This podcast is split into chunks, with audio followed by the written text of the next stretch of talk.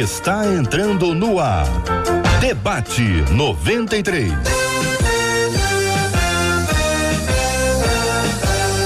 Realização 93 FM. Um oferecimento Pleno News. Notícias de verdade. Apresentação J.R. Vargas. Alô, meu irmão. Alô, minha irmã. Ah, que fala. J.R. Vargas, estamos de volta, começando aqui mais uma super edição do nosso debate 93 de hoje. Que a bênção do Senhor repouse aí, ó, sobre a sua casa, sobre a sua família, sobre o seu trabalho, sobre os seus estudos. Que a bênção do Senhor esteja com você. Bom dia para quem já está nos acompanhando em 93,3. Estava acompanhando o Ciro Gonçalves até agora há pouco. Nosso querido Ciro Gonçalves, o mineirinho mais carioca que eu conheço. Gente boa, foi quem me ensinou a operar essa mesa, essa mesa de áudio aí da 93 FM. Meu querido Ciro Gonçalves, bom dia, um abraço para você também, que Deus te abençoe. Tenha um final de manhã e uma tarde muito abençoada na presença do Senhor, meu queridão, nota 10. Tá indo bem, Cid? Família, família, família.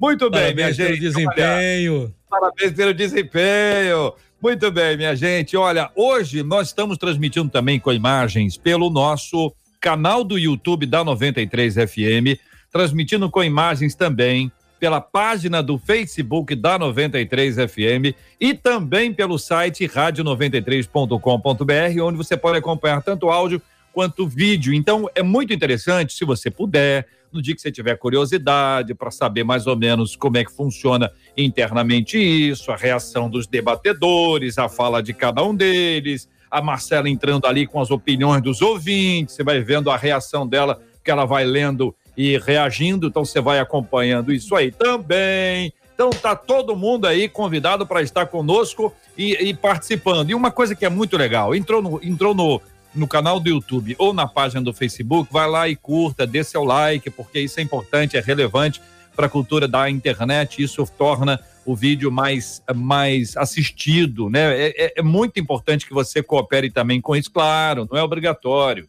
Faça se você tiver afim. É o nosso encorajamento para que você faça. Marcela Bastos, muito bom dia. Bom dia, J.R. Vargas. Bom dia aos nossos queridos ouvintes. Um programa real feito por pessoas reais. E aí a gente ri, se emociona, se diverte, gargalha, tem dia que a gente chora. E aí você vai acompanhar tudo isso realmente com imagens, vai conhecer aí a figura do J.R. Vargas, porque todo mundo que entra aqui fala assim, né, vai, quero ver o J.R., já ouço há algum tempo, então entra aí para conhecer. Mas você participa com a gente também diretamente, se você tem aquela história que não é para contar assim para todo mundo, simples, pega aí o seu WhatsApp, anota 21 é o nosso código 96803 8319 Rio de Janeiro 21 96803 8319. Já coloca aí, ó. Rádio 93 FM. Deixa aí nos seus contatos,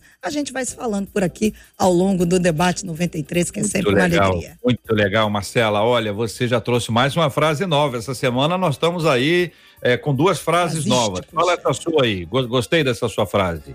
É um programa real feito por pessoas reais. Isso aí, muito bom, porque o nosso tema não é inventado, o tema vem do ouvinte, a de, de, demanda vem do ouvinte. E quem pensa tem dúvida. E quem tem dúvida, pergunta no debate 93, que nós estamos aqui para poder ajudar. Aliás, Marcela e eu somos ótimos em perguntar.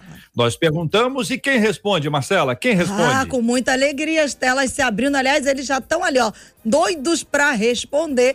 Missionária Sheila Xavier, Bispo Jaime Coelho, Pastor Osiel Nascimento, o que hoje quem o que arrumou tem a câmera é do pastor Osiel? Marcela, fala pra mim. Quem que arrumou essa câmera do pastor Osiel? Quem é que disse assim, pastor Osiel, tá, acabou ah, essa ele câmera? tá bonitão de amarelo. Aliás, tá bonita essa tela aqui.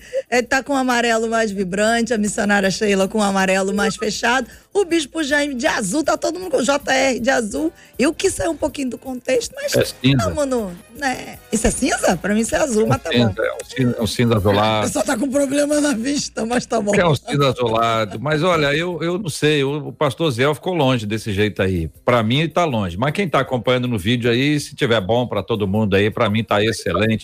Esse tá celular. Assim? Esse celular em pé. E aí, tá pertinho agora. É, chegou mais, chega mais. Olhou assim. Estava encostado lá atrás, não tem cara, tá descansado. Não vai descansar hoje, não. Hoje aqui o negócio vai ser, ó. Tá vai ser quente. É. Vamos saber o que os nossos ouvintes querem sobre esse tema. O assunto, qual que é o assunto, Marcelo? O assunto, então, o assunto. Hum, a gente vai falar de dízimos e ofertas, porque na semana passada o assunto era fidelidade ao Senhor. E a turma foi pelo caminho de dízimos e ofertas e nós não tivemos tanto tempo assim para tratar de tudo e hoje a gente pescou aí as perguntas dos nossos ouvintes, algumas delas. O dízimo deve ser dado do líquido ou do bruto?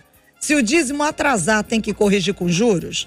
Podemos optar por deixar de entregar o nosso dízimo por um período assim, quando as contas estiverem muito caras? Deixar de entregar o dízimo pode trazer maldição para a vida do crente? E como é que Deus age na vida de um casal onde apenas um deles é fiel no dízimo? Marido e mulher se tornam uma só carne também no dízimo? E as ofertas? Quem não dá pode deixar de ser próspero? Ainda bem que a gente tem todos eles para responder, né? Agora vamos organizar. Vamos para a primeira aí que você trouxe aí. A primeira é do líquido e do bruto, né? Isso. O Bispo Jaime, vamos começar com o senhor. Aliás, o senhor podia explicar o que, que significa líquido e bruto para quem eventualmente não está muito habituado com, com essa expressão, por favor? Sim. É, eu acho que tem muita gente. Primeiro, bom dia, JR, a paz do Senhor para você, dia. Marcela, missionária Sheila, Osiel e os ouvintes da Rádio 93. É, então, assim, na verdade, para quem não, não tem um contra-cheque, talvez não saiba o que, que é isso realmente, né? Porque quando a gente fala de líquido e bruto, a gente está falando de um contra-cheque. Você tem um salário bruto, que é o salário que você foi contratado, somando ali os benefícios, aquilo que vem como cesta básica, é, enfim, é, a, a, cartão alimentação, alguma outra coisa que vem somando no somatório total é o bruto. E aí vem os descontos depois, que é INSS, é, imposto de renda e alguns outros descontos que são feitos em folha. Depois desses descontos, a o, que sobra ali embaixo será o líquido. Então, então o bruto, o, o salário bruto, cheio. O bruto é mais e o líquido é, é menos. menos. Isso, o exatamente. O líquido é o bruto menos os descontos. Então, exatamente. você tem um valor, dois mil é o bruto. Aí você é tem de cheio. líquido, por hipótese, mil e quinhentos. Então, Sim. a pergunta é, pastor, eu vou dar o dízimo, é do bruto ou do líquido? Essa uhum. é a pergunta. Vamos lá, pode ser o senhor para começar. Ok, vamos lá então. É, na Bíblia em si não há uma orientação a respeito de líquido e bruto, claramente falando sobre isso. Se a gente for procurar, a gente não vai encontrar.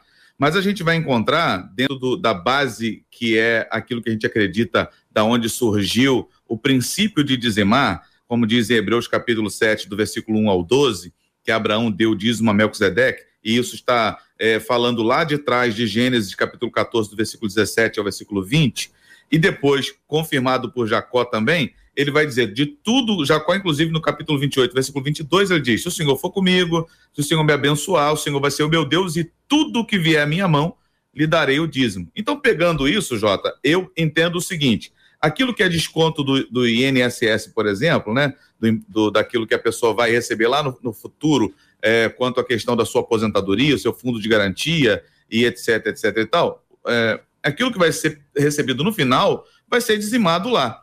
Então, se bem que essa palavra dizimado, né, vou, vou, deixa eu corrigir aqui uma expressão um pouco melhor, vai ser entregue, consagrado o dízimo daquilo que vai receber lá no final. Então, se eu vou realmente entregar o dízimo lá no final daquilo que eu vou receber que foi recolhido, mas não veio à minha mão, então eu estou dizimando do que está vindo à minha mão, que é o líquido que eu recebo. Porém, quero colocar um, uma, uma, um ponto aqui de tensão. Se a pessoa tem um empréstimo que é descontado em folha também, isso não conta como desconto que vai ser recebido depois. Foi algo que essa pessoa já recebeu, já utilizou e ela não pode abater isso para poder entregar o dízimo. Eu penso. Aí eu querendo, achando que o negócio ia facilitar, que a explicação ia ser, ia ser mais simples. né? Então vamos tentar, missionária, vamos lá, missionária. Então a pessoa recebe o salário dela, ela recebe o bruto, tá? Estou botando dois mil para ter uma ideia de um número, né? Então ela recebe dois mil de bruto. Aí no líquido ela recebe mil e quinhentos. Dentre esses descontos que estão aqui, existe o desconto, como o bispo disse, do INSS, Previdência, e aí, considerando a fala do bispo, essa pessoa, já que ela vai receber esse INS, INSS, esse valor, quando ela aposentar, ela vai dar o dízimo disso que ela está aqui hoje, lá. Então, se eu entendi bem, ela tem que fazer uma conta para descontar isso do valor da contribuição dela hoje. Todavia, se essa pessoa fez o empréstimo consignado, aquele que se desconta o valor na folha. no contra-cheque ali, em folha, a pessoa não pode descontar isso do valor do dízimo. Exatamente. O missionário, não tem um jeito mais simples, não, hein? Infelizmente não, Jota. bom dia, bom dia, Marcela. Bom dia, o Bispo Jaime, pastor Ziel, os nossos ouvintes.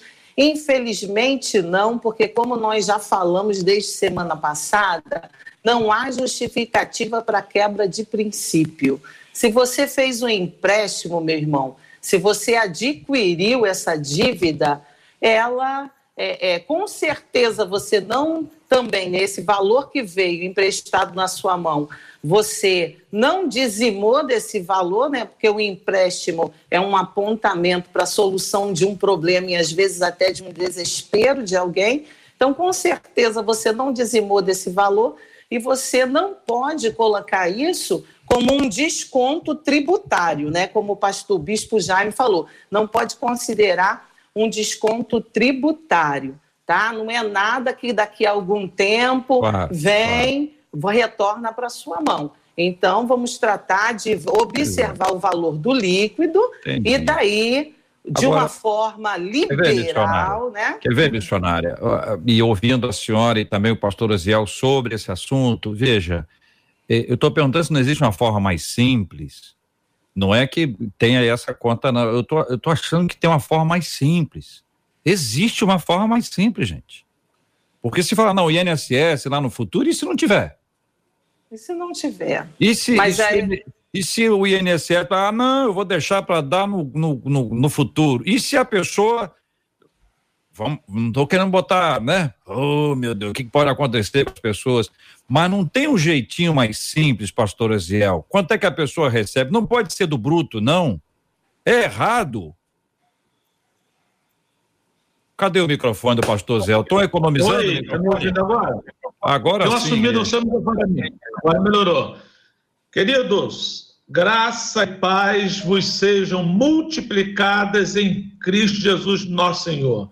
Meu querido JR, não tem uma forma mais fácil, não. Você me desculpe, mas eu vou concordar plenamente com o Bispo Jaime, porque a questão é justamente uma boa gestão. Eu, né, o meu ponto de vista, concordo aí com a missionária Sheila, é de que, como você. Eu não posso responder nem do bruto e não posso responder nem do líquido, porque tem que realmente ter uma boa gestão. Eu vou dar aqui um exemplo simples que já foi colocado. Eu ganho dois mil reais, ponto. Esse é o meu dinheiro que chega na minha mão lá, é o meu salário. Mas eu estou pagando um empréstimo de 500 reais. Eu não vou dar o dízimo de 1.500. Eu vou dar o dízimo de dois mil reais, no caso do, do empréstimo aqui. Acabou, meu salário é dois mil reais. Mas geralmente eu tenho visto na prática, como pastor de igreja, que a questão de quando a pessoa é aposentada, ela dá o dízimo da sua aposentadoria. Então, realmente, se ela decide que não vai contar esse desconto do INSS e futuramente ela vai entregar o dízimo sem problema algum. Mas agora, sempre vai ser uma boa administração com uma pitada de fé. Se eu quiser dar do bruto, eu vou dar nesse sentido, porque além, porque quando eu tenho o líquido na minha mão, tem um outro problema. Às vezes as pessoas têm um, um salário menor porque está pagando um desconto da pensão judicial. Olha como é que tudo vai mexer no seu salário. Então, é uma boa administração com uma pitada de fé. Então, vai se ter, sempre ter esse questionamento. Então, a explicação que o bispo Jaime deu foi exatamente a minha linha de raciocínio. Agora, se você quiser acabar com essa dúvida e através da sua fé, ah, eu vou dar o bruto, vai dar o bruto. Então, é o que eu tenho ensinado, eu tenho que ser é, realmente equilibrar isso. Não é nem a questão de bruto, por causa do tipo de desconto, e nem tampouco do líquido, por causa do tipo de desconto. Acho que não tem uma forma mais fácil. A mais fácil é ter fé e dar do bruto e acabou. Aí tudo bem. Mas eu não posso dizer que é a mais correta. Esse Muito equilíbrio bem. tem que existir. Nós estamos respondendo aqui, por meio da missionária, do bispo e do pastor, as perguntas que estão sendo feitas pelos nossos ouvintes, e a resposta é com base nas escrituras. Exatamente. Este momento agora, aqui, bruto, líquido, como iniciou a sua fala o bispo Jaime, ele disse: olha, não há menção na Bíblia sobre esse assunto. E disse isso porque na Bíblia é do bruto. Tá vendo? Não tem um desconto. Eu, eu, eu andei 10 passos para pegar esse leite, eu cuidei desse cabrito aqui, eu fiz um investimento dele. Não, é o cabrito tá aqui, é o cabrito que vai, é a plantação que vai, tá dentro daquela coisa que a gente poderia associar hoje com a questão do bruto. Claro, claro, isso é uma questão de fé. Então nós temos aí esse princípio da palavra de Deus sobre esse assunto e agora as aplicações, né? A questão do bruto e do líquido como aplicação. Fala, pastor Zéu eu queria pedir para deixar o microfone aberto, só se tiver com som horroroso. Então, é porque. É porque, vamos lá, explica por quê. Ele é dá Oi. delay, dá um retorno, por isso que a gente fecha o microfone dele e volta na hora que ele vai falar. Senão vai voltar o som de vocês. Você está fazendo arte Entendeu? hoje, quer dizer, o senhor já chega de longe, aí depois tem, tem delay ainda. Vendo? Ah, mas, pastor, fica tranquilo que a gente abre e fecha o seu microfone. Vai lá. Só questão aqui, JR, rapidamente. A questão bíblica não é o bruto nosso. Por quê? Muito bem colocado pelo bispo Jaime, quem tem bruto e líquido é quem tem salário. Realmente quem tem contra-cheque, desculpe-me. Eu trabalhei 30 anos na Marinha com contra-cheque. Então, para eu entender isso, é tranquilo. Agora, quem não tem contra-cheque vai pensar nessas nuances diferenciadas que existem. Então, para mim, o meu salário, eu sei quanto vem no bruto, que é sempre gigantesco, e eu sei quanto vem no líquido. E muitas vezes, algumas questões eu tenho que analisar. Eu procuro dado bruto, mas existem algumas questões que são que eu posso muito bem equilibrar isso, mas só entende isso quem tem contra-cheque. A grande, grande parte das pessoas não tem contra-cheque. E na Bíblia não tinha essa questão de contra-cheque, é, de bruto e líquido. Então é bem diferente a questão. Por isso que tem essas advertências. Eu, eu vi uma história, eu vi a história do, do menino que a mãe ensinou para ele como é que dava o dízimo, né? Aí ela, ela dava para ele pratinha. Então ela deu 10 pratinhas para ele e disse assim: ó, essas 10 pratinhas são suas mas uma delas você vai devolver para Deus. Aí o menino falou assim: Mas só isso, mamãe? Só uma? Só é isso mesmo, meu filho. Deus te deu dez para você ficar com nove e devolver uma. Aí passou o tempo, essa mensagem ficou na mente dele, ele foi fiel ali, não sei o quê. Um dia ele, saiu de uma empresa e ganhou uma bolada. Quando ele ganhou uma bolada, ele lembrou da mãe dele. Dez moedinhas. Aí quando ele pensou na moedinha que seria a do diesel, ele foi, isso tudo, senhor. Então, tu conhece a história do picolé, Jota? Conheço, conta aí, é boa também. O menino saiu para comprar o picolé, uma moeda para o picolé e uma moeda para o dízimo de Deus, né? E aí, no meio do caminho, uma moeda caiu, uma das moedas caiu, e ele falou assim: Ih, lá se foi a moeda de Deus. É, exatamente, é isso aí. É, isso aí. é complicado. Marcela, vamos para a segunda aí, Marcela. Vamos lá. A segunda pergunta é: se o dízimo atrasar, tem que ser corrigido com juros? Vai lá, missionária. Olha, esse conceito aí de ser corrigido com os juros, envolve a ideia de uma obrigação, de um peso de responsabilidade, tira toda a grandeza do reconhecimento, do favor de Deus, da porção que é devolvida, porque nada vem de mim, mas tudo vem do Senhor. Fica como uma, uma ideia de um carnê de algum tipo de produto adquirido, né, Marcelo? Então, eu não acredito nessa questão dos juros. Eu acredito na fidelidade. Eu acredito na fidelidade. A Bíblia fala sobre fidelidade.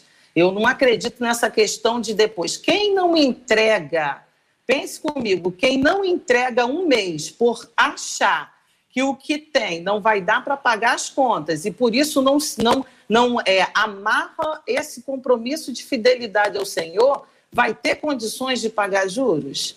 Então, isso não existe, gente. Uhum. Não existe esse pagamento de juros de dízimo. E aí, bispo e pastor? Vou deixar o pastor falar primeiro. Oh, que, que elegância. Sim. Que elegância. Eu vou bater sempre na tecla de uma boa gestão. O pessoal fala, se o dízimo atrasar. Gente, nós estamos partindo do princípio que nós estamos conversando com dizimistas com pessoas fiéis. Porque nós já conversamos no debate passado sobre a questão de entregar ou não entregar o dízimo, aqueles questionamentos, que foi um debate maravilhoso, que nós chegamos a essa conclusão e estamos seguindo. Então, partindo do princípio de uma pessoa que já é dizimista, entende a, a, a importância do dízimo, você não pode entregar o dízimo depois que as coisas é, já tiverem pagas ou não já é a primícia, já é o primeiro, já é uma questão de entender que se as coisas chegaram ao ponto que chegou, por uma falta de organização e de não priorizar a Deus. Eu, eu, eu já eu tenho pessoas que já ligaram para mim e falaram assim, pastor, eu estou devendo a Deus porque eu, eu, eu atrasei três meses, eu quero acertar com Deus a minha dívida. Eu vou contradizer essa pessoa? que ela quer acertar, mas a, a missionária Sheila falou uma coisa muito importante: a pessoa já está atrasando, já está toda enrolada, ainda vai pagar juros, então ela vai se enrolar. Então nós temos que analisar cada caso, se a pessoa tem condições de dar os atrasados como ela quer, mas no geral, eu, pastor Zé Nascimento, digo assim, irmã, vai em frente e não peques mais Faça o que tem que fazer. o pastor pegou a frase. Vai, tudo. O pastor pegou a frase que eu ia usar, cara. O pastor senhor falou a frase que eu ia falar. Vai, não pegue eu? mais. Eu não devia ter falado naquela hora. Exatamente. Mas, mas é, é, é, testificação. Mas no claro. capítulo 3 de Malaquias, a gente vai entender o que o Senhor fala aqui. Ele diz: Voltem a mim e eu voltarei para vocês. Então, é mais importante voltar ao princípio, voltar retomar as coisas, no seu coração decidir a partir dali, fazer um compromisso com Deus mesmo, eu vou me tornar um dizimista fiel a partir de agora. E fidelidade a gente entende que, na verdade, tem a origem na, na, palavra de perseverar nas características originais. Eu vou retomar isso e vou fazer com que isso seja um princípio para mim. Uhum. Isso seja a, a, algo que eu vou levar a sério é muito mais importante isso do que ficar pensando numa dívida. Até porque é, Deus não é uma entidade credora, nem a igreja. Muito bom. E a gente não é. precisa ficar pensando dessa maneira. Ele fica mais alegre com filhos que retomam sua caminhada do que filhos que se acham devedores. Vamos ser francos aqui, como nós somos. Marcela trouxe uma frase boa hoje aí. Fala de novo, Marcela, a frase, um programa real. Feito é por pessoas reais. Então aqui, assim, nós temos dois pés, pezinho no chão, aqui Sim. a gente não tem dificuldade de, de enfrentar a, os nossos, os nossos erros do passado, do presente, a gente precisa avaliar bem. Primeira coisa, uma questão, a gente está vivendo um período de crise é, sem precedentes.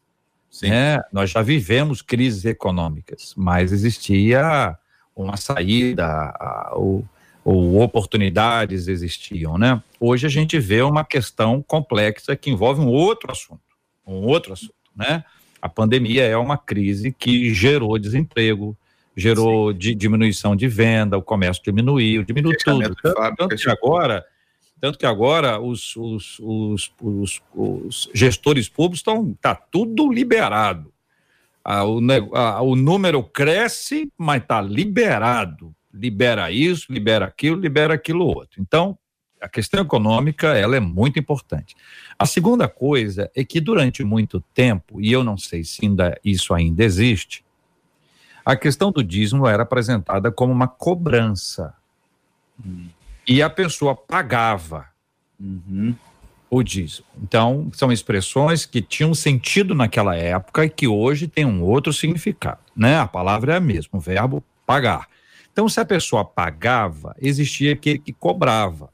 Uhum. E devem ser conhecidas de vocês algumas histórias que a pessoa não entregava o dízimo no, no dia X e a, ela recebia a visita de um cobrador, tesoureiro, uhum alguém Sim. da liderança, batia lá na porta aquela pessoa que não tinha celular, não tinha telefone. Uhum. Olha, tá tudo bem, você tá atrasado, hein? E também existia, e não sei se ainda existe, um quadro, um é, quadro de conhecimento da tesouraria para avaliar, para organizar as finanças e, e até em alguns casos para dar um relatório sobre esse assunto, mas também um quadro de conhecimento público uhum. dentro da própria igreja, onde a pessoa sabia quanto cada um dava e se dava. Nomes em vermelho, nomes em azul. Quando evoluiu muito, foi para as cores. Então, dentro desse contexto, eu gostaria de pedir ajuda, entendeu? Porque dentro desse contexto, diz uma é pago e alguém cobra. Se uhum. alguém cobra, esse alguém está anotando tudo ali e está expondo a pessoa sem saber, sem saber que está acontecendo. Às vezes tem um problema, às vezes, na uhum. verdade, quem está precisando de, de, ajuda agora é a pessoa. Uhum. Então, daqui a pouquinho nós vamos falar sobre o uso, não sei nem está na pauta aí, vamos falar sobre o uso do dízimo. Para que, que o dízimo, aonde ele tem que ser usado? Que eu uhum. acho que esse é o grande assunto ligado a esse tema. Enquanto vocês vão responder a esse assunto, só vou pedir aos ouvintes, calma, gente, vamos conversando. Marcela, pacifica aí, Marcela. Vai lá. Favor, Vamos lá, minha calma gente. mesmo. Eu, eu de, de, de falar. Quem quer começar? Sobre esse assunto, é, Jota, é verdade, eu lembro ainda da minha criação é, numa denominação tradicional que tinha exatamente essa prática. Tinha o quadro e nomes em vermelho, nomes em azul. E era realmente algo muito sério levado nessa, nessa área de cobrança até. É, mas a gente precisa entender que dízimo é voluntariedade. Se não nasce no coração, não dá para forçar a pessoa a ser fiel. Fidelidade é uma, é uma escolha, é um estilo de vida que eu escolho viver. E a partir dali, então, eu ajo com fidelidade, não porque alguém me cobra, mas porque eu me sinto responsável por aquilo que decidi viver. E assim, então, eu agrado o coração de Deus. Porque uhum. senão eu posso estar forjando, eu posso entregar o dinheiro e meu coração está longe totalmente do altar. E aí, missionária? Cobrança? Ah, com certeza. O, o Jota, hum. é, eu tenho pouco tempo de evangelho, não tenho tanto tempo assim. Peguei o finalzinho das listas de dizimista que estavam em débito, né? Os que já haviam pago, os que estavam em débito. Eu peguei um, finalzinho, eu peguei.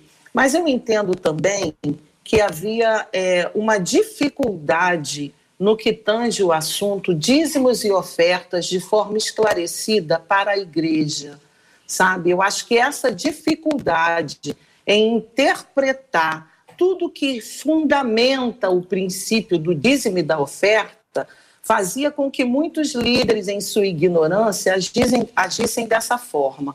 Eu acredito que, e até essa questão do, do debate se prolongar, esse interesse todo em perguntar, a gente vê o quanto o povo ainda tem a dificuldade de reconhecer esse princípio, de entender tudo que fundamenta esse princípio. Só que, como bispo Jaime já disse, é questão de reconhecimento, fidelidade, e Deus ama aquele que entrega com alegria. alegria. É a característica Verdade. do poder do é dízimo e da oferta, não por obrigação, Show. mas por reconhecimento e satisfação. É isso. E aí, pastor Osiel, vamos lá, a sua palavra, a sua perspectiva sobre esse aspecto que envolve a cobrança, cobrança do uhum. dízimo, da lista, Sim.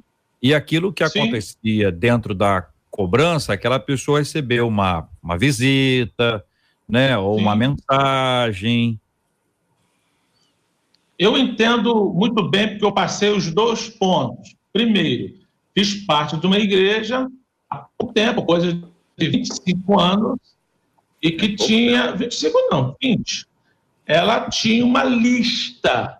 Mas eu quero entender, e vou nessa mesma linha de pensamento da missionária Sheila, sobre a questão da falta de esclarecimento. Então, na época lá remota, era muito mais fácil cobrar do que ensinar. Então, é eu cobrando, as pessoas fazem aquilo que eu deveria fazer ensinando. Então, vamos colocar também sobre pessoas reais. Eu tenho é, obreiro que se entregou, abriu o coração para mim e disse: Pastor, eu parei de dar dízimo no dia que o senhor começou a abraçar missões na Alemanha. Porque, para mim, nós tínhamos que fazer missões primeiro aqui no nosso Queimados, no Rio de Janeiro, do que ir para a Alemanha.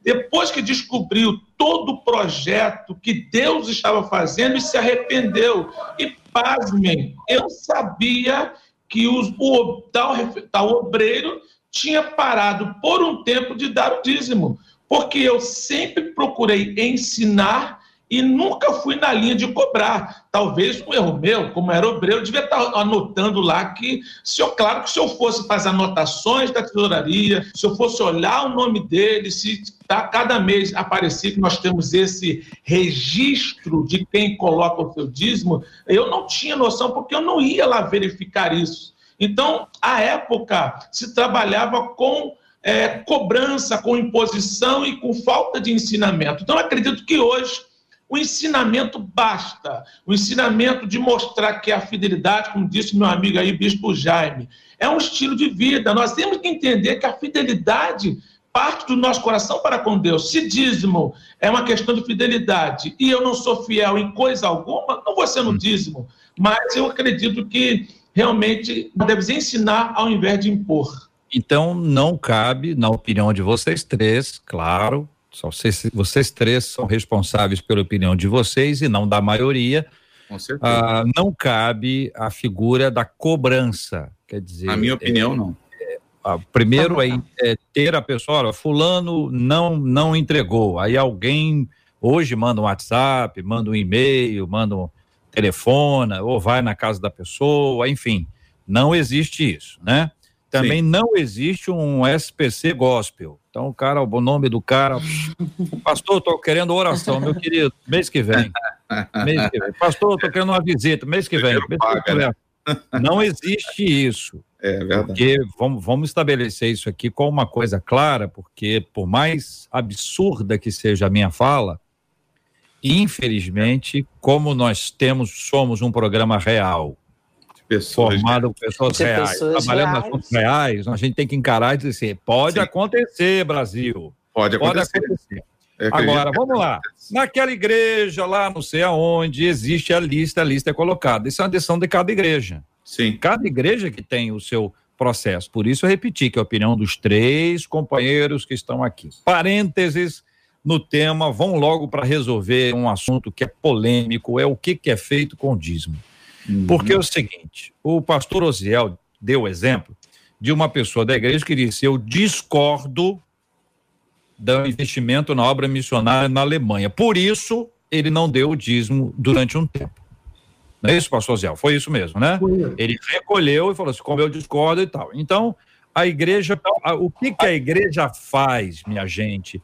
o que, que é o básico, o básico do orçamento da igreja. Bispo Jaime, o básico, assim, o que, que cada Vamos igreja, cada igreja faz, sem precisar entrar nos detalhes e peculiaridades de cada igreja que é representada, por favor. Sim, existem várias despesas que a igreja tem, apesar das pessoas acharem que não, como contador, funcionários, aluguel. No meu caso, por exemplo, a minha igreja é alugada, aluguel, luz, é, as despesas fora fora salário dos funcionários. É, funcionário de igreja também recebe 13 terceiro, também recebe férias, também passa por tudo aquilo que qualquer funcionário de qualquer lugar passa. É, inclusive em Neemias capítulo 13, ele vai denunciar isso, tá? porque ele, é, se você for ler o capítulo, versículo 10 em diante, quem quiser ler depois, ele vai falar que quando ele chega lá, ele vê o quadro de que os, os levitas, né, os, os, sacerdotes, os levitas, estavam, tinham abandonado tudo porque as pessoas deixaram de entregar aquilo que poderia ajudá-los a, a, se manterem tempo integral no ministério. E cada um correu para o seu campo, para se virar, para fazer a sua, a, a, a sua vida andar, porque é necessário sobreviver. Então, então assim, nós temos um custo fixo. Vamos falar então, usar os termos certos. Então. Custo sim. fixo da, da igreja. Ou ela paga aluguel, quando, quando é aluguel, ela tem as taxas lá, eventualmente, ela tem coisas que ela é isenta, ah, tem outras coisas que ela não é isenta, que ela precisa assumir. O, o staff da igreja, os funcionários, o, o pastor também re, recebe, os pastores, Sim. ali uma colaboração que a gente chama de congruas, né? Não é um salário, são congruas pastorais é o termo técnico que se utiliza. Então, você tem ali as congras, o salário dos funcionários, essas contas que estão ali, esse é o custo fixo da igreja. A igreja, a igreja tem internet, internet é paga. Você tem uma Exatamente. ideia, não, hora e vem não. Compra direitinho. Igreja não pode ter gatonete. Olha, igreja que tiver Aleluia. gatonete, eu ia jogar uma palavra aqui, mas não, não vou não. Vou deixar isso aí é. na na mente de cada um dos nossos queridos e amados ouvintes e gestores de igreja. Sim. Se existem impostos, existem leis, se você não tem, se você não tem alvará, se você não tem autorização, se o prédio, a casa não tem um habite, não reúna a sua igreja, faça tudo antes. Igreja pode ter e deve ter CNPJ bonitinho, organizado, cartório reconhecido. Ah, é complicado, tá difícil, eu não sei como é que faz. Tem sempre alguém pronto para ajudar que Deus vai levantar para a casa estar tá em ordem, né? Eu me lembro uhum. de Isaías para Ezequias, põe a tua casa em ordem. Então, uhum. tem que botar a casa em ordem. Vai, vai que, né? Põe a casa em ordem, bonitinho. Isso é o custo fixo. Aí você tem esse custo que é variável, cada igreja tem. Vai investir a obra missionária na Alemanha, outra coisa que está no custo fixo é manutenção. Manutenção, sim. Tem que Limpeza. pintar, o banheiro, o banheiro estraga. Sim. O banheiro estraga, tem vazamento, tem Se a igreja tem automóvel. Automóvel, tem aí o equipamento de som que tem que adquirir, tem, tem o instrumento, enfim. Manutenção dos instrumentos e equipamentos de som também. E é isso aí, correto? E entra também dentro desse custo aí a questão que é um investimento que ajuda a misericórdia, é ação Sim. social, Sim. aí é, é, é, é cuidar da, dos órfãos e das viúvas, que é um ajuste que tem que ser feito e para as uhum. pessoas que estão passando crise. Dá para ajudar todo mundo? Se todo mundo fosse dizimista, dava. Mas como nem Verdade. todo mundo é dizimista, dá para ajudar alguns. Verdade. Então tem gente que reclama que a igreja não ajuda, mas não contribui.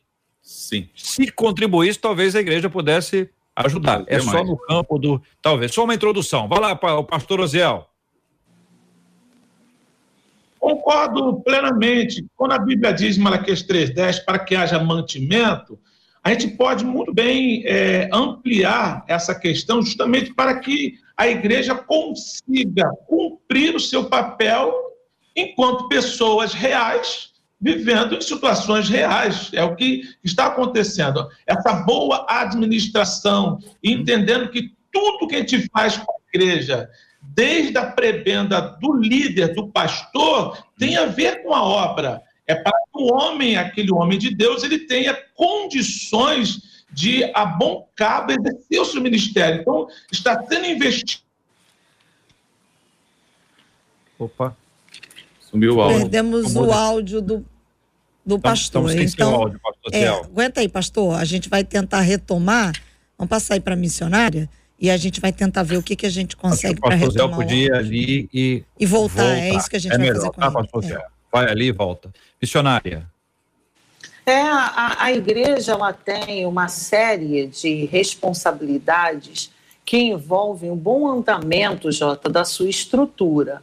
A questão é, principalmente nos dias de hoje, ninguém quer estar em um templo adorando com esse calor imenso que nós temos aí enfrentado, é o calor do nosso Rio de Janeiro.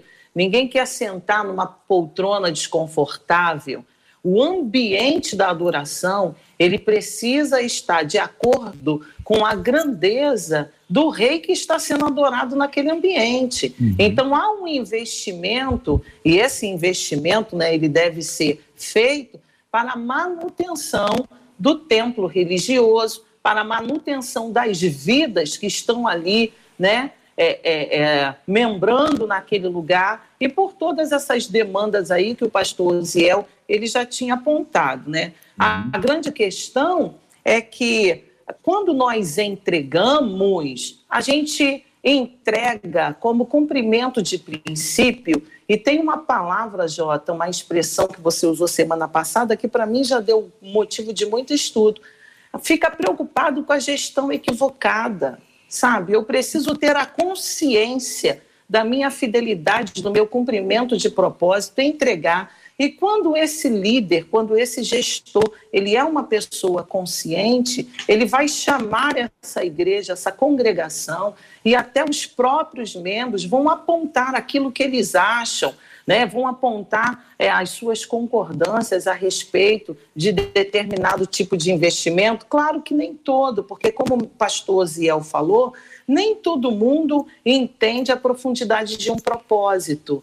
Né? Uhum. Nem todos têm esse esclarecimento. Mas tem tudo aí, tem todas essas contas. O, o, o, o sacerdote no Antigo Testamento, como já disse o bispo Jaime, ele era alimentado por aquilo que era entregue no altar, entendeu? Ele era alimentado por uma porção, não era por tudo, mas por uma porção do que era entregue no uhum. altar. Então, a manutenção da igreja é, é, necessita né, dessa entrega fiel. Olha, é, quando a gente faz o estudo da formação das doze tribos, fica mais fácil entender o que Deus quis fazer ao separar uma tribo para cuidar da adoração. Então você tem na adoração, você tem a música e você tem as ofertas, que era o sacrifício, era a expiação pelos pecados. Essa tribo não ia para a guerra. Essa tribo não lutou para conquistar a terra.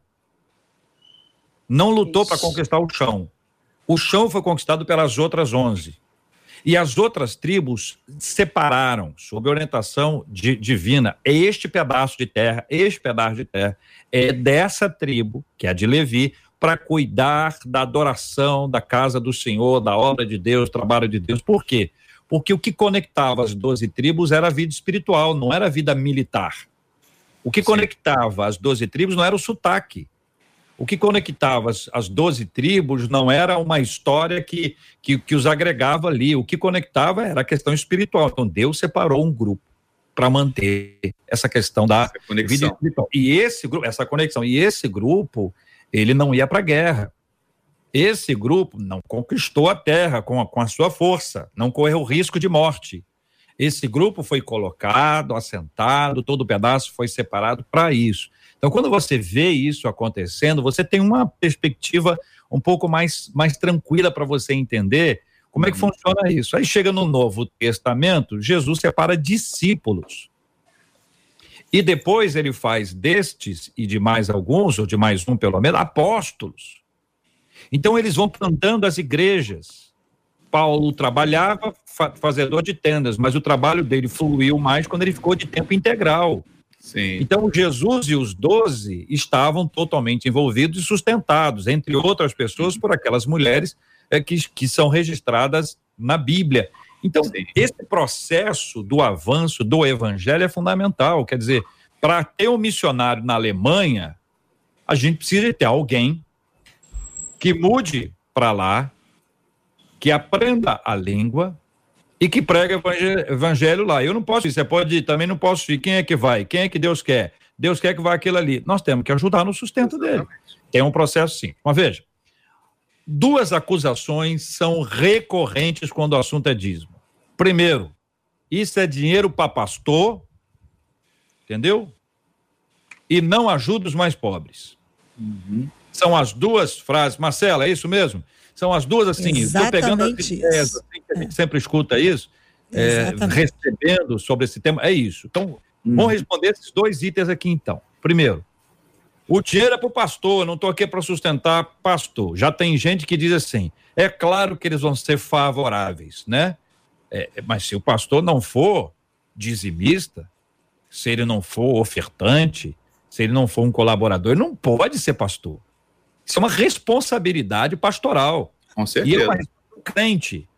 Ali... Se, ele não é, se ele não é fiel, a gente tem que. Aliás, JR, e já que ah. você vai fazer esse parênteses para responder isso, e tem muita gente aqui perguntando, já que é um programa real, feito por pessoas reais, eles estão perguntando e perguntaram nominalmente. A missionária Sheila, o bispo Jaime, o pastor Osiel, ao J.R. Vargas e a Marcela Bastos, se somos dizimistas. Eu posso começar respondendo. Sou dizimista com muita alegria e essa é a primeira coisa que eu faço quando eu recebo meu salário. Com alegria Olha, e honra ao Senhor. Eu faço Amém. isso desde os 16 anos. Não pergunte há quanto tempo eu faço isso. Desde o primeiro trabalho, desde a minha primeira experiência profissional, pela graça de Deus e para a glória dele, sim, sou dizimista. Aliás, Amém. Isso é mais do que obrigação, né? Uhum. É, não quero contar testemunho de dar dízimo, dízimo é compromisso. Desde pequeno aprendi isso com a minha mãe. Nós passamos muitas dificuldades. É, eu sou o oitavo de nove filhos, tivemos muitas dificuldades, mas eu nunca vi minha mãe deixar de dar um dízimo na igreja, de entregar uma oferta de missões mundiais e uma oferta de missões nacionais, porque ela entendia o princípio. Hoje todos os filhos são formados, todos os filhos estão bem, porque Deus honrou a fidelidade de uma mulher. E eu continuo levando isso para minha vida. Eu, minha casa, minha esposa, meu filho, os pastores do meu ministério são dizimistas fiéis, porque nós entendemos que isso é princípio. Eu, com muito prazer, com muita alegria, me sentindo honrada por Deus, sou dizimista, não abro mão de ser dizimista, de cumprir os princípios Vivo todos os dias, todos os dias eu vivo o resultado da bondade de Deus sobre a minha vida. E eu glorifico, porque na minha igreja a gente canta, dança para dizimar. A gente se alegra, porque é uma honra poder fazer parte da construção de todos os propósitos de Deus para com a humanidade. Pastor Oziel. Deixa eu cantar a musiquinha com a Marcela. Eu sou dizimista com muito orgulho, com muito amor. Eu até estranho quando alguém discute a possibilidade de dar ou não dar, porque para mim, JR, como você disse no outro debate, é muito natural entregar o dízimo. Eu sou daquele tempo que entregar o dízimo sem problema algum, com maior alegria, com maior amor, com maior tranquilidade. Nunca tive dúvida e acredito que nunca terei disse meus pais, meus avós. Para mim, sempre foi muito tranquilo, sempre foi algo tão natural que até eu esquecia que é algo de fidelidade, por ser tão natural que era. Depois vou aprendendo que a nossa fidelidade entra nessa naturalidade que tínhamos naquela época. Muito bem. Então temos aí as duas falas agora, né, Marcela? Repete aí pra gente. A fala que você puxa, repete, JR. É, a, você, a, fala, a fala da pessoa que, é, que diz que, que o dinheiro diz, é, é para o pastor e que não ajuda, e que não os, ajuda mais os mais pobres. É. Uhum. Como responder a isso, Posso querido? Por favor, uma resposta já é excelente. Vai lá, pastor Zé. Olha, a questão é a seguinte: quando você disse algo muito especial, JR, quando o pastor recebe, você usou o apóstolo Paulo, facilitou, fluiu melhor. A intenção é esta, que o trabalho flua melhor quando Paulo ele trabalhava, era de um jeito, quando ele estava sendo sustentado, fluiu melhor. Então, a intenção de quando alguém recebe um salário na igreja é para que venha fluir melhor. Agora, uhum. quanto aos pobres, deixa eu colocar pobres, deixa eu colocar duas questões rapidamente. Primeiro, eu vou responder, deixa eu acabar primeiro, que as pessoas ficam muito afoitas quando começam falando assim. Quem tem que cuidar de pobre como obrigação, segundo a Constituição, que tem que prover necessidades, é o governo. Posso concordar ou não. Agora, a Bíblia diz: se a gente pode fazer o bem e não, não. faz, comete pecado. Então, se eu tenho condições de ajudar, se a igreja tem os seus pobres, as pessoas necessitadas, as cestas básicas, o apoio jurídico, o que eu tenho condições de fazer, enquanto igreja não faço, eu estou pecando. pecando. Então, a função dela não é sair ajudando os pobres, mas fazer o que tem condições com amor e, às vezes, na sua grande maioria, faz além do que pode. Então, a igreja tem sim que abençoar, que socorrer os pobres, as viúvas, dentro da realidade dela, dentro dos, das pessoas que tem, o maior prazer. Quem não faz isso e pode, está pecando. Verdade. É interessante a gente lembrar que uma vez eu passei uma experiência muito interessante que eu defendi o pastor auxiliar aqui porque uma pessoa me perguntou sobre o que ele estava andando com a Kombi da igreja para resolver uma questão é, pessoal dele também, porque é normal, faz parte. E aí a pessoa disse para mim que não concordava. Eu falei para ela assim: engraçado, ele leva as pessoas no hospital, ele leva as cestas básicas na casa das pessoas, ele faz um monte de coisas, etc, etc, etc. Tudo isso é reino. Ele não. Ele não é reino. Ele não tem direito de ser reino. Porque as pessoas têm a tendência de criticar quem, quem está à frente fazendo a, a, a obra de Deus sem misericórdia, sem entender que ali também tem um ser humano que tem necessidades e que precisa do seu salário para pagar suas contas, que precisa se sustentar, ah, existe, JR, me perdoe, mas eu vou puxar, é uma palavra forte de dizer, mas existe uma igreja miserável, uma igreja que acha que não, que, que não tem que cooperar com ninguém e que isso não é justo. A gente precisa tomar cuidado quanto a isso, porque é um princípio de Deus também, como você falou. É claro, a pessoa precisa ser sustentada para fazer a obra. Ela também faz parte do reino. E ela precisa ter dignidade para viver. É como missionário. Tem pessoas que acham que o missionário é mendigo, tem que viver de, de, de na miséria. Na verdade, o missionário deveria viver em paz, poder pagar sua conta para poder fazer a obra de Deus com alegria, sem peso na consciência. E a ah, gente veio, veio, veio uma mudança nessa história. Da mesma forma que era natural o processo da consagração do dízimo, a palavra é esta, que sempre foi utilizada e foi utilizada de forma natural. Uhum. Era uma coisa normal. Normal. Simples, simples assim. Quando começou uma série de palavras que trabalhavam a questão da oferta, do demais que você vai ganhar mais, faça isso que você vai ganhar aquilo. E aí isso precisava ser mostrado, afinal de contas, se eu falo sobre a sua vida, que a sua vida vai prosperar, minha vida tem que prosperar para dar exemplo. E aí apareceram os meus relógios, apareceram os meus anéis, apareceram os meus carros, e as minhas casas, e as viagens, e tudo isso começou a ser visto como um sinal de prosperidade. Uhum. Então, quando isso entrou, gerou uma confusão, minha gente. Sim. Porque isso aí é coisa séria. Sim, isso é concordo. Coisa muito séria. Então, nós temos pessoas na igreja que precisam. Temos. Sim. Existem igrejas que não ajudam? Eu acho que existem. Eu Também acho, acho que existem. Não ajudam, não. Eu acho, mas não posso afirmar.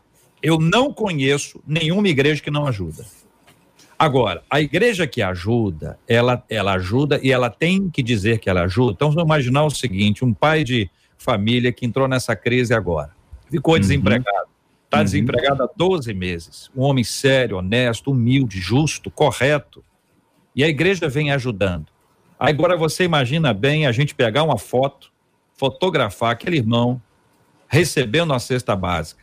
Puxa. Ah, não, nós estamos prestando conta. Esse é um lado. O outro lado é, não seria, de certa forma, uma questão humilhante? Com certeza. Então, existem pessoas que querem que o outro diga, mas não quer que seja ele. Se for o seu caso, eu não quero que conte. Uhum. Então, tem coisas, gente, que a gente não sabe. Então, volto uhum. a dizer, missionário, acredito que existam igrejas que não façam nada. Acredito que existam. Mas eu não conheço. Eu só conheço igrejas que ajudam. Graças e a Deus. As igrejas que eu conheço que ajudam não necessariamente contam para quem ajudam, porque isso é uma questão que muitas vezes deixa a pessoa numa situação desconfortável, missionária.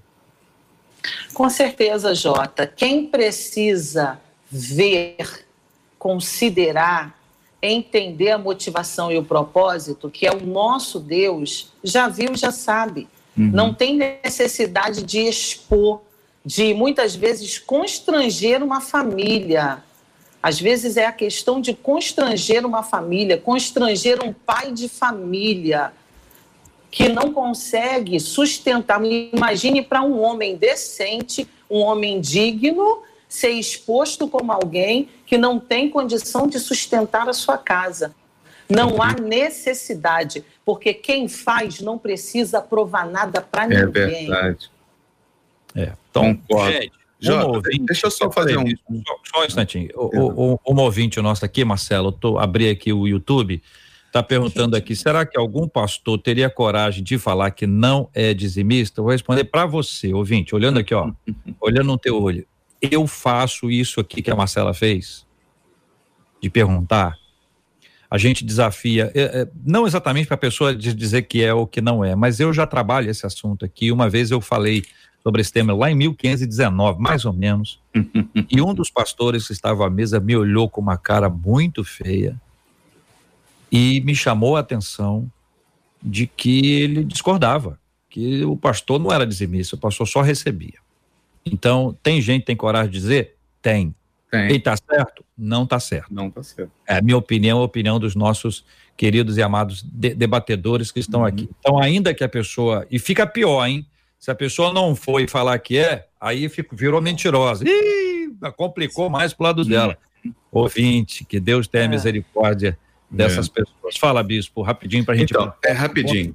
Só para, assim, isso tudo é fruto dessa gestão equivocada que você falou na semana passada. Uma gestão coerente, uma gestão é, coesa e que entende o que a igreja precisa fazer, ela se dedica a isso. É, não só para suprir o que é necessidade, mas para guardar para ter em tempos de crise. Na crise agora, por exemplo, eu falei, mandei mensagem para a assistência social da igreja, falei na live, na nossa igreja ninguém vai passar fome. Por quê? Primeiro porque a gente já faz isso há anos. E segundo porque a gente tinha reservas. E a gente podia pegar essas reservas e utilizar justamente para poder ajudar o mais necessitado. Então, então, eu quero deixar isso claro que uma gestão boa vai, vai dar bons resultados. É, é, o que eu tento sempre ampliar para não ficar no exemplo local, é. né? Para a gente entender que cada igreja tem a sua forma, mas a administração é uma questão de matemática. Exatamente. É uma questão, é uma conta. Orçamento de, de igreja, uma prévia orçamentária, ela não é, não é exata, porque ela não trabalha com venda ou não trabalha com a entrada certa de, de, de, de recursos. Exatamente. Ela depende, por isso é feita pela fé. Agora, se a igreja não ajuda nada, eu acho que a liderança está aqui ouvindo a gente. Uhum. Você tem que repensar. Tem que repensar. Se para tudo que faz é uma campanha que faz, tem que repensar. A gente precisa dar uma reajustada nos recursos que estão aí. Marcela, vamos lá. Você está doidinha para falar? Vamos até uma hora hoje. Eu tô doidinha para falar. Eu tenho que eu tocar, porque já são 11h56 e o que eu tô doidinha para dizer é que JR, esse debate vai ter que voltar, porque o WhatsApp não para de pular. As perguntas originais propostas a gente não conseguiu chegar nem na metade. O Facebook não para, o YouTube não para. São muitas e muitas e muitas as perguntas, muitas e muitas e muitas as dúvidas. Mas eu quero destacar aqui no Facebook, um dos nossos ouvintes, o Rodrigo Melo, ele disse assim: Eu só queria lembrar, porque assim a coisa ficou um pouco quente aqui no Facebook e o Rodrigo disse assim: Eu só queria lembrar que o Novo Testamento eleva o nível de contribuição. Os primeiros cristãos vendiam propriedades e davam dinheiro aos pés dos apóstolos. A contribuição era segundo o que Deus colocava no coração do cristão, não era uma obrigação. Ele diz: por outro lado, melhor método de ofertas regulares para manutenção do templo e a ajuda aos necessitados é o dízimo, o que por aqui foi levantado muita questão de que, ah, mas o dízimo antigamente era só de comida. Aí o Rodrigo Melo se ah, levantou ah. aqui para responder. E pelo é. WhatsApp, eu vou dar o nome dele, JR, o Gled, Gledson, lá de Campo Grande. Ele disse assim: Eu e minha família temos um hortifruti. Tiramos o nosso dízimo todos os dias e entregamos na nossa igreja. Pagamos os nossos fornecedores em dia e quando fechamos o caixa, dali tiramos o que fica para o nosso sustento. Somos muito abençoados. Já precisei pegar alimentos na igreja, mas hoje, pela graça de Deus, ajudamos Aleluia. aqueles que precisam e entregamos o dízimo com muita alegria É o que diz o Gladson, escrevendo para a gente pelo WhatsApp, JR. Muito Olha. obrigado, Gladson, pelo seu testemunho, pela sua fala. Quero trazer mais uma palavra para os nossos ouvintes. A gente generaliza muito, é preciso entender que existem pessoas, igrejas que não ajudam, como tem boa parte delas que ajudam. Tem igreja que tem um orçamento organizado, tem igreja que tem um orçamento equivocado, tem igreja que investe em missões, tem igreja que não investe em missões. Tudo isso tem, gente, mas não é todo mundo. Não olha assim, coloca aí no pano do todo mundo é assim, toda igreja é assim, todo pastor é assim, porque não é isso.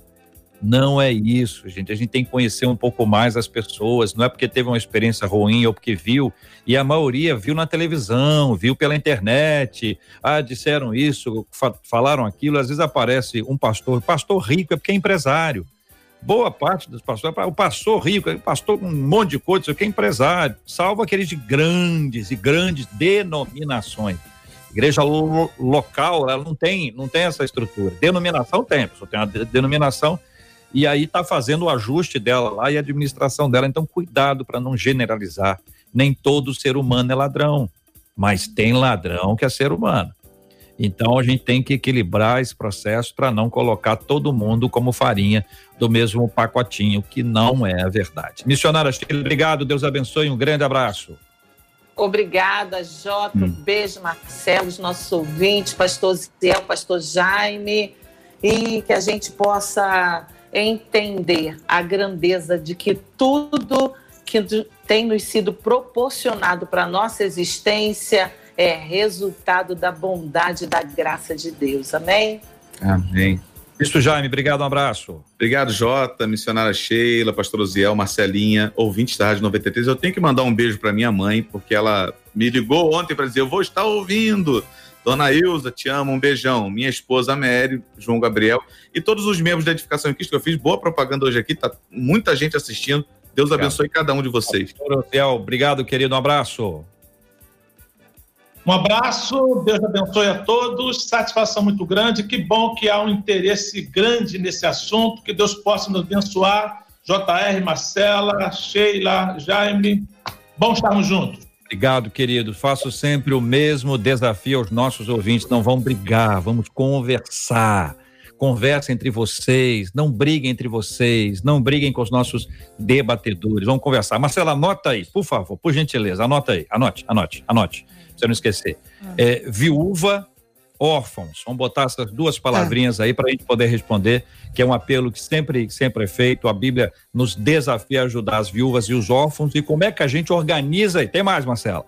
Tem mais. Três palavrinhas, outras agora. Proporcionalidade, hum. regularidade e generosidade. A contribuição, quando ela é proporcional, quando ela é regular e quando ela é generosa. Aí nós vamos saber os caras tem mais, Marcelo. Vamos saber como é que é a transição entre dízimo e oferta, se uma coisa ficou no passado, se ela uhum. continua hoje, se ela está hoje, mas é com outro nome, ou se ela é outra coisa com outro percentual. Então, vamos estar tá aí com os nossos queridos e amados debatedores animadíssimos. Você tem perguntas sobre esse assunto? Mande para a gente pelo e-mail, que a partir de agora a gente entra numa outra rota aqui à tarde, chega com a programação da 93 FM. Marcela, orienta os nossos ouvintes, por favor. Escreve pra gente debate arroba rádio 93 93 numeral.com.br para você que tá vendo a gente com imagens, tá aí na tela debate arroba rádio 93.com.br. Semana que vem a gente volta com essa mesma equipe de debatedores reais trabalhando aqui com a gente. Eu vou só fechar o dia, mas provavelmente o quinta ou sexta-feira a gente está de volta com eles. JR, eu só não posso ir embora sem antes tocar. Na verdade, a gente ainda tem a matéria, mas sem antes tocar para você essa. Olha, olha só, olha. O Saul Albuquerque, de Poço Redondo, lá no Sergipe, escreveu para a gente dizendo assim: A minha filha ama o debate 93. E ela mandou um recado para você, JR. Alô, minha irmã! Alô, minha mãe! Aqui fala! Já tá Varra! Fonte volta! Ei, que maravilha! Um beijo. Como é que é o nome, Marcela? É, o, o, o Sal, disse, o Saul né? não falou o nome dela. É a filhinha Saul. do Saul, lá de Sergipe. Deus abençoe, Deus abençoe, Deus abençoe. Que a graça do Senhor seja sobre a sua vida. Tem aqui, você me mandou a Rogéria, faz Isso. aniversário hoje, e uma outra ouvinte chamada Andréia também disse que faz aniversário hoje. Então, parabéns para ambos ou para ambas aqui que estão nos acompanhando. Muito obrigado pela sua querida audiência. Nós vamos orar, minha gente, agora. Em seguida, receberemos a bênção apostólica e, na sequência, dentro dessa série de reportagens sobre o. Sobre o Enem. Enem, que nós vamos ter aqui, para marcado para do, domingo agora. A gente vai ter, tá fazendo uma série de reportagens, você vai acompanhar com a gente na sequência, né? Vamos orar? Ah, querido pastor Osiel, por favor, ore conosco, vamos apresentar eh, esse tema diante de Deus, assim como vamos orar de maneira muito especial pela cura dos enfermos, consola os corações enlutados, em nome de Jesus. Vamos orar. Pai nós, Pai, nós te louvamos, te damos graças, porque o Senhor é bom. O Senhor está conosco, tem nos abençoado. Tu conhece o coração dos teus filhos, a proposta da Rádio 93 FM, essa questão do Enem, essa questão de todos, todo o trabalho que está sendo elaborado, as intenções do coração, que certamente projetos que estão no coração do Senhor para abençoar vidas quando a tua igreja se envolve nessas questões. Tantas pessoas passando por problemas lutadas, enfrentando o desafio ainda dessa pandemia, tanta dor, tantas expectativas, algumas se destinam a levar pelo medo, que a tua mão poderosa possa entrar para que o medo não seja uma constância impedindo e paralisando as pessoas. Obrigado, a Deus, mais uma vez pela liderança desta rádio, pelo debate que tanto tem nos abençoado cada debatedor que tenha oportunidade de ser usado por ti. Muito obrigado por tudo, que a tua boa mão continue sobre as nossas vidas e declaramos nossa total dependência de ti, em nome de Jesus. Amém. Que Deus te abençoe. Mesmo nos estados como Amazonas, onde a justiça suspendeu o Enem, as provas já foram distribuídas pelo Ministério da Educação, minha gente. A organização do concurso está sob a responsabilidade do INEP, que precisou preparar mais salas de aula para aplicar o teste e respeitar as regras sanitárias. É uma logística cheia de detalhes. Para evitar fraudes, por exemplo, as Forças Armadas intensificaram a segurança. Esses são os assuntos dessa terceira reportagem especial do Enem 2020 com Juliano Medeiros. Especial Enem a prova. As provas do Enem 2020 foram distribuídas para estados e municípios e está quase tudo pronto para a realização do exame de acesso ao curso superior. A contagem regressiva para mais de 5 milhões e 600 mil brasileiros já começou. Mas ainda dá tempo de fazer aquela última revisão. Uma das possibilidades é utilizar o aplicativo que o Ministério da Educação criou e disponibilizou pela primeira vez, como explica o presidente do INEP, Alexandre Lopes. Você vai na página do nosso aplicativo, clica aqui em simulados e você vai começar a poder resolver questões de provas anteriores uh, do, do, Enem uh, direto no aplicativo. Para o estudante Ivan Felipe, o ano atípico deu mais tempo de estudo. Nessa reta final, ele vai focar nos simulados para reforçar o conteúdo. Eu pretendo, nessa reta final, realizar os exercícios dos Enems passados, até para ver se meu tempo de prova está bom e se o conteúdo já está todo fresco na minha mente. É importante também que os alunos prestem mais atenção aos noticiários. Em anos anteriores, assuntos em evidência no mundo foram exigidos com mais profundidade, como tema da redação. Estar atento a esse detalhe pode ser um diferencial para conquistar aqueles contínuos extras como destaca o professor Gabriel Hamilton. Muita gente imagina que o tema sempre será aquilo que mais foi debatido ao longo do ano, esteve mais tempo é, na mídia, foi mais discutido. Raramente é algo nesse sentido. Quem apresentar até o dia anterior à realização da prova algum sintoma de Covid-19 ou de outra doença infecto-contagiosa, como meningite ou sarampo, não precisa se preocupar Segundo o MEC, nestes casos, o exame será aplicado posteriormente no final de fevereiro.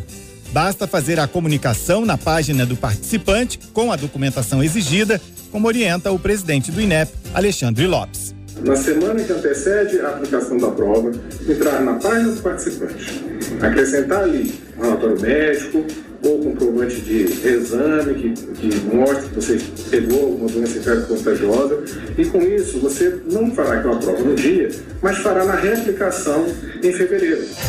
Por causa da pandemia do novo coronavírus, nesta edição serão mais locais de provas.